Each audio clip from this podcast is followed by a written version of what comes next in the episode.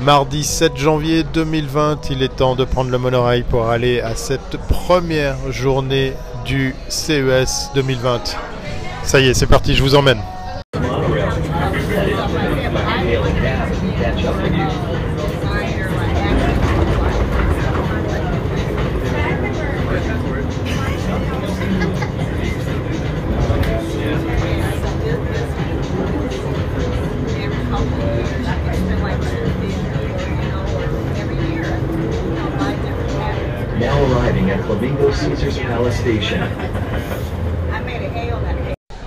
Bonjour et bienvenue à bord de ce nouveau numéro de thierryweber.com spécial CES 2020.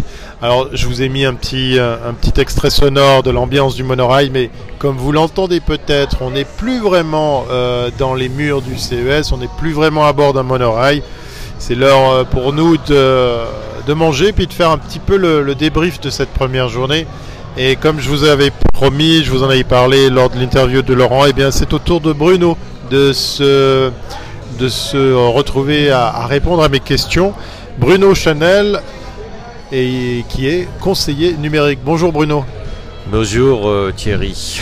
Voilà, alors Bruno, euh, occasion nous est donnée de raconter ce qui s'est passé cette première journée, puisque on n'est pas vraiment parti à la recherche de, de start-up, d'exposants, mais on s'est retrouvé carrément pour cette première journée, un exercice pas facile, celui de...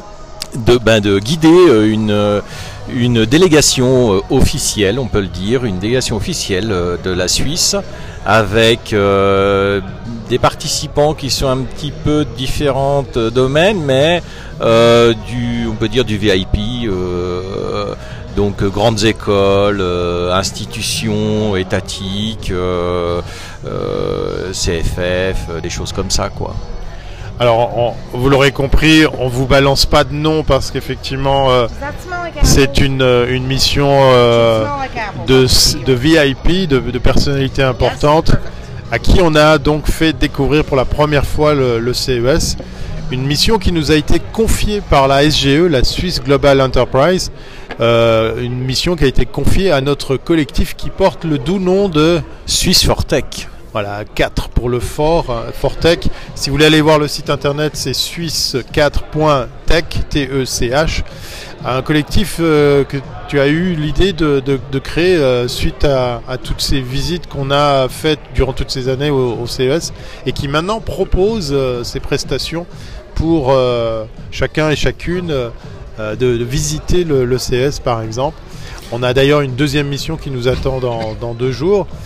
On va revenir sur celle d'aujourd'hui. Qu'est-ce qu'on a vu fondamentalement dans cette journée très très dense? On est allé dans les deux grands espaces du CES. D'abord le LVCC, le Las Vegas Convention Center, puis après le, Sands pour euh, aller du coin de l'Eureka. Allez, on, repasse en revue les sociétés les startups qu'on a rencontrées. Alors euh, ouais, société principalement, le VCC c'est quand même euh, le grand, la grande partie, le- les très grosses boîtes. Euh, on a vu euh, Doosan euh, ce matin. Je te laisserai un petit, un peu plus expliquer le concept parce que j'ai pas trop suivi vu que je courais beaucoup pour pouvoir booker les différentes interventions et, prévenir les exposants que l'on arrivait. On a vu John Deere, John Deere, un habituel qu'on connaît bien, qui sont les bons gros tracteurs américains, mais dans lequel où il y a pas mal de techno maintenant. Euh, on a vu euh, des drones, mais beaucoup euh, grosse tendance euh, drone aquatique, drone d'intervention en surface sur l'eau.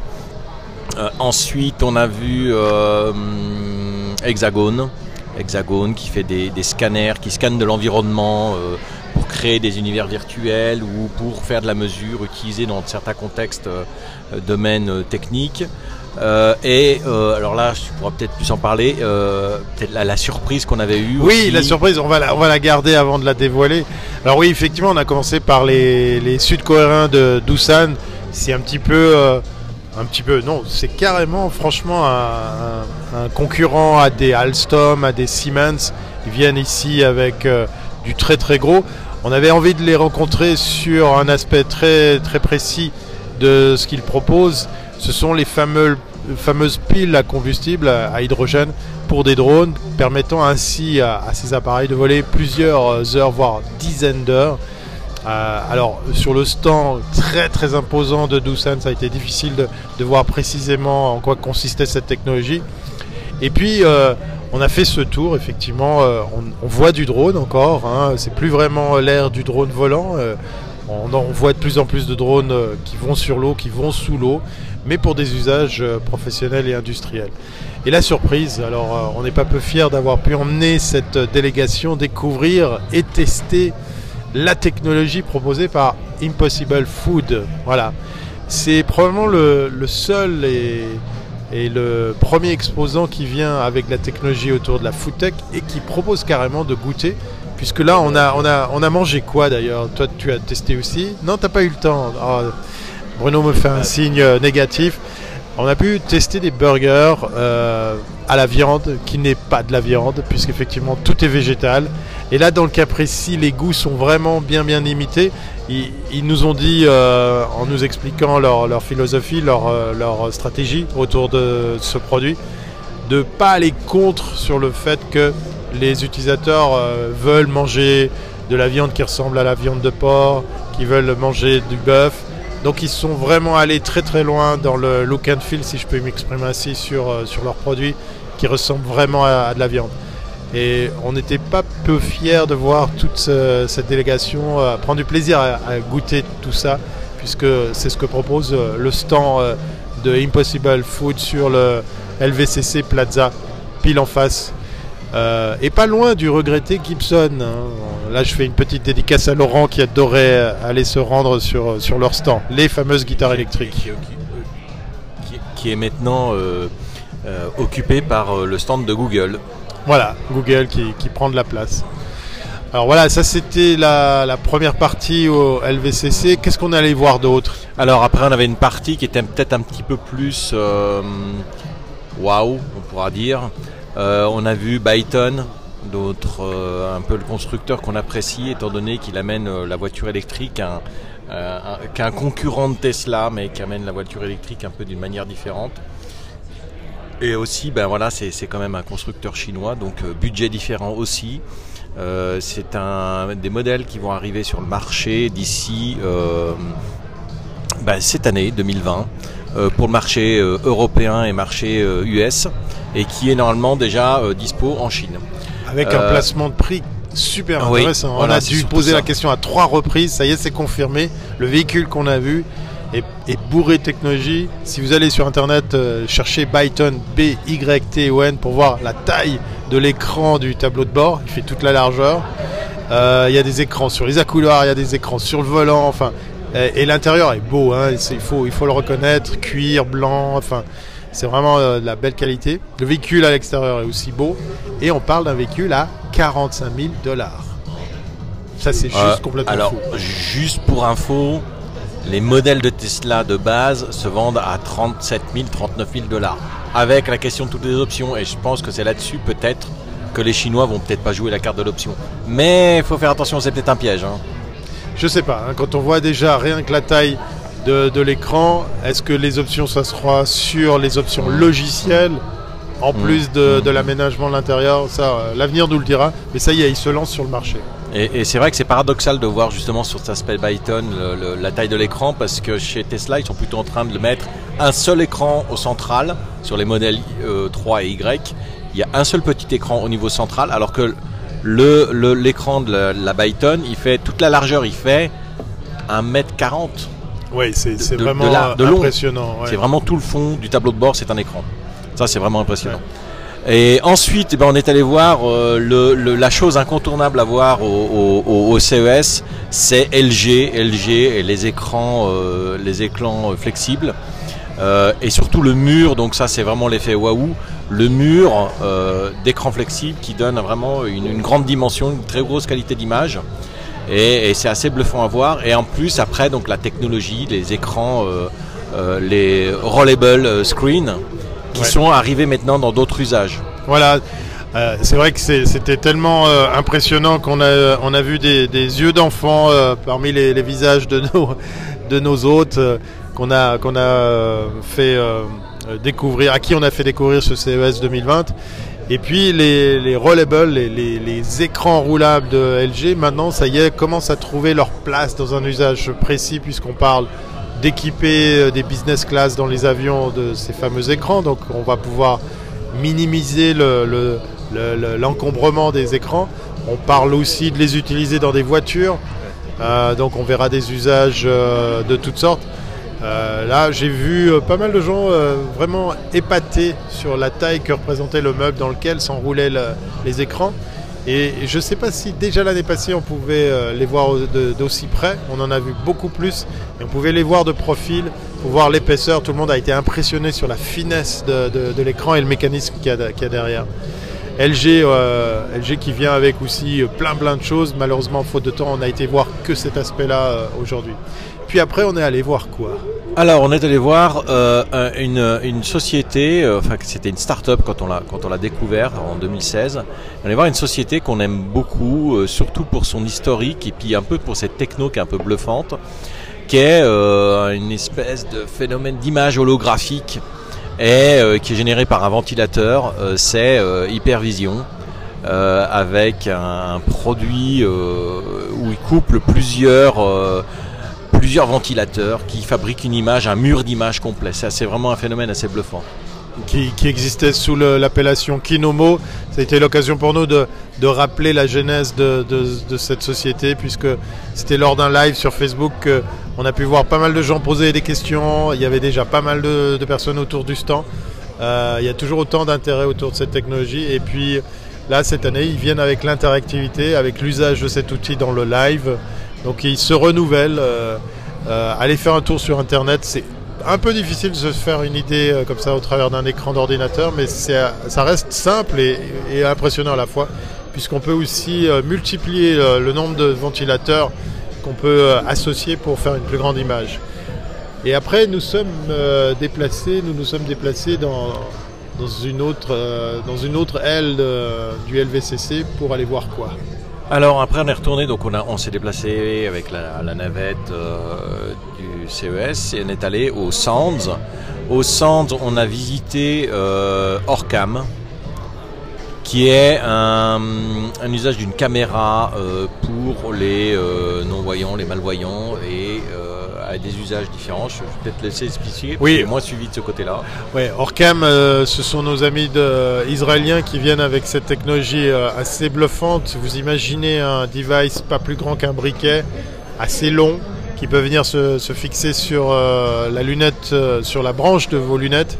Et en fait, euh, avec des ordres vocaux ou en pointant du doigt un document que vous êtes en train de regarder, vous donnez l'ordre à, à ce device qui n'a pas besoin d'être connecté, hein, c'est ça qui est assez balèze, de lire pour vous le texte qu'il voit. Il est capable de reconnaître des visages connus, de dire que vous avez un- une, femme, un homme en face de vous, euh, votre voisin, votre, votre frère, votre sœur, si vous êtes euh, malvoyant, voire même euh, aveugle.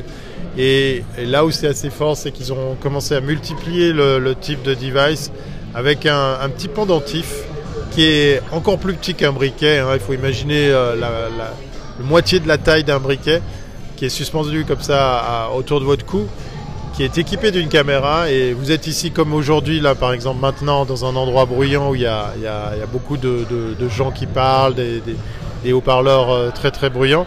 Eh bien, il va identifier la personne à qui euh, vous êtes en train de parler ou que vous, vous souhaitez écouter. Il va lire sur les lèvres de celle-ci pour vous restituer le son et puis vous aider à canaliser l'écoute sonore puisque ça c'est couplé à une oreillette. C'est juste balèze, c'est bluffant parce qu'on parle d'un device qui fait, allez, 3 cm, 4 cm de, haut et, qui, euh, même joli, hein, j'ai trouvé, euh, qui est simple hein, en noir et euh, qui va vous aider grandement dans, l'aide auditive. Voilà, ça c'est nos amis de Orcam venus tout droit d'Israël. Puis après, nous sommes allés voir quoi? Alors après, nous avons eu un, habituel, un, un- comment dire, un exposant euh, suisse Qu'on Euh, aime bien aller voir. qu'on aime bien aller voir, qui, est- qui est- fait partie de nos habituels parce que c'est quand même une des, une des sociétés suisses qui a- est au CES depuis très très longtemps et qui a fait vraiment son essor euh, là-bas et qui euh, connaît bien son fonctionnement. Donc on aime bien aller le voir pour montrer justement l'exemple aux participants en disant c'est possible pour des Suisses d'aller là-bas et de se, de, de- de se présenter et de faire du business. Voilà, c'était donc MyChronos. MyChronos, euh, de la smartwatch euh, designée en Suisse avec une gamme de produits vraiment euh, bluffante. hein. Il y a vraiment pas mal de modèles. Il y a la fameuse The Time qui, avait connu un, succès assez notable sur du crowdfunding puisqu'elle propose à la fois un affichage analogique et digital, toujours connecté avec votre device. Et puis ça fonctionne tant sur Android que sur iOS. D'autres Suisses qu'on évite d'aller voir, ce sont nos amis du CSEM, ce fameux institut de, de recherche de, en micro-électronique basé à, à Neuchâtel. Occasion pour nous de, de continuer avec la suicitude. Et puis, et puis nous sommes descendus euh, en bas au, à l'Eureka. Ah, j'oubliais, j'oubliais. Ouais, DNA euh, Nude, justement, Les Anglais. chose, on en parlait juste avant en se posant des questions. Est-ce que c'était vraiment sérieux? Donc le concept est un petit peu particulier, je te laisserai expliquer. Diana Nuge, euh, les Anglais de, de, de, cette euh, technologie, ce device, je ne sais pas trop comment le qualifier. Alors techniquement, c'est un bracelet dans lequel sont stockés euh, les éléments, votre profil de votre ADN. Et conjointement avec une application, ça va vous aider à identifier les aliments qui sont faits ou pas pour vous. Euh, pour le moment, ce sont euh, principalement les produits qu'on trouve sur le marché anglais qui sont été scannés, qui ont été répertoriés. Et euh, bah voilà, on, on pense quand on voit ça à des applications comme Yuka et d'autres où on vous aide à identifier les bons produits. Alors après, je connais pas la recette miracle derrière de savoir pourquoi notre ADN est plus fait pour tel type de produit et pas d'autres. Ça, c'est quelque chose qui reste à creuser. Euh, mais j'étais épaté de, de- de savoir qu'ils étaient là avec, euh, avec cette, techno et ils s'intéressent aux autres produits, ils s'intéressent euh, euh, aux autres pays, voulais-je dire, pour pouvoir recenser encore plus de data autour des, des aliments qu'on peut euh, consommer ou pas. Puis après, nous nous sommes rendus enfin à l'Eureka Park en dessous pour aller visiter d'autres pays. Euh, oui, ben, on a visité le, le- le- un, un pavillon de pays qui nous, tient un peu à cœur, étant donné que c'est un des, un des pavillons qui est là depuis les débuts de l'Eureka Park, euh, depuis les débuts du phénomène des pavillons par pays.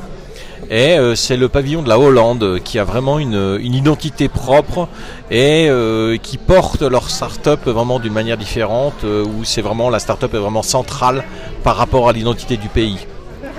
Oui, c'est c'est assez surprenant parce qu'en fait, euh, chaque start-up a à peine euh, quelques. Allez, on va dire, à tout casser un mètre de, de largeur, euh, voilà, un mètre carré pour les stands. On- je crois qu'on a 50 startups sur ce, ce petit emplacement. À peu près une cinquantaine. Alors, je dis petit, mais il doit pas être loin de la taille de la surface de- du pavillon suisse. Ouais. Et puis du coup, bah oui, effectivement, place est donnée en préférence à, aux startups. Bien évidemment, effectivement, il y a, le pays qui est mis en avant, mais c'est principalement euh, les startups, les technologies qui sont euh, plus mises en avant sur, euh, ce, stand, dans lequel on a pu, sur lequel on a pu voir aussi le fameux véhicule électrique qui se recharge avec ses propres panneaux solaires. Vous l'avez remarqué, on a peut-être laissé apparaître la petite pause euh, qui nous a permis de manger avant de terminer cet épisode de podcast. Euh, je vous parlais au préalable du stand euh, de la Hollande avec un exemple euh, historique puisqu'effectivement c'est un des plus vieux pays à être présent au CES. Et on a fini notre visite par le pavillon suisse sur lequel il y avait une petite surprise quand même. On est obligé de- d'en parler parce qu'on n'est pas peu fier de, la visite de quelqu'un bah, de renom. hein. Quand on parle CES, on parle de... De renom, bah oui, euh, Gary Shapiro, qui est donc le, le, big boss du euh, CES, du CTA, l'organisation CTA, qui organise le, donc le, CES, euh, l'événement euh, à Las Vegas, et tous les CES Unveil, tous les autres événements qui sont un peu partout dans le monde, et euh, qui est venu faire un, un discours donc, sur, le, sur le pavillon, euh, le pavillon suisse, et qui est venu aussi euh, déguster La fameuse raclette valaisanne. La, la robot raclette. La robot, la, la roboclette. La roboclette, ouais. Ouais, voilà, c'est la contraction de robot et raclette. Alors pour ceux qui ne savent pas ce que c'est une raclette, c'est du fromage fondu, une demi-meule que vous, une meule que vous coupez en deux, une demi-meule que vous placez sous un, sous un corps euh, chauffant. Et là, euh, bah, généralement, vous la penchez un petit peu à droite, vous prenez votre couteau le plus long, le plus aiguisé, et vous raclez une portion de raclette. Ben non, là, c'est carrément un robot qui le fait pour vous. Euh, J'ai beaucoup aimé la tête à Gary Shapiro quand il a vu ce- cette machine commencer à œuvrer.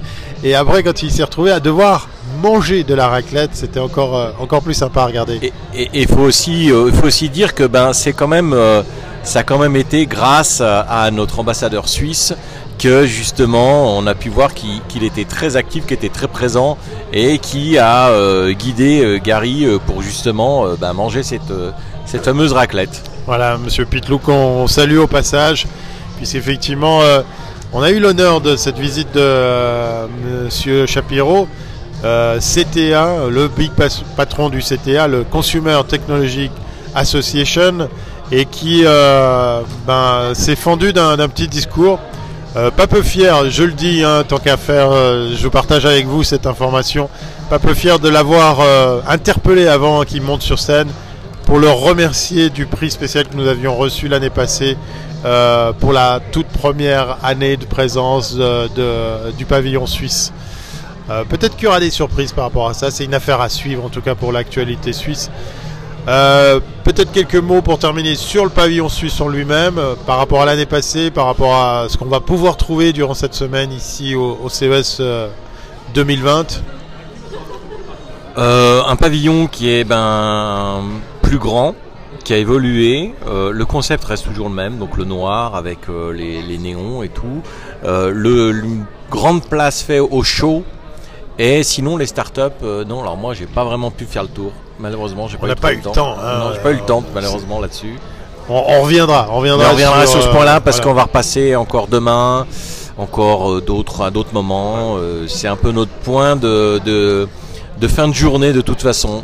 Voilà, c'était le, le débrief de ce premier jour, le mardi. Euh, exercice pas facile encore une fois, et c'est pas pour nous chercher des excuses de- d'avoir euh, emmené une délégation euh, aussi importante à découvrir pour leur première fois le, le CES sans pouvoir faire de repérage à, à l'avance. On espère qu'en écoutant ce- cet épisode de podcast, vous allez euh, tapoter sur votre ordinateur pour aller chercher encore plus d'infos. Euh, comme on est euh, comment dire, presque en live euh, sur le rythme effréné, ça va être difficile pour moi de, de vous mettre toutes les références. Je m'en excuse par avance, euh, mais peut-être que si vous prenez le temps une fois de, de me rejoindre sur mon Slack, eh bien, on pourra partager tout ce, genre de choses. On va se dire, euh, avant la sempiternelle phrase que j'aime euh, présenter, proposer à la fin de mes, épisodes, à demain, parce qu'on va quand même faire un débrief de, de ce qu'on va voir. Demain, on va se balader du côté du, de l'Eureka Park.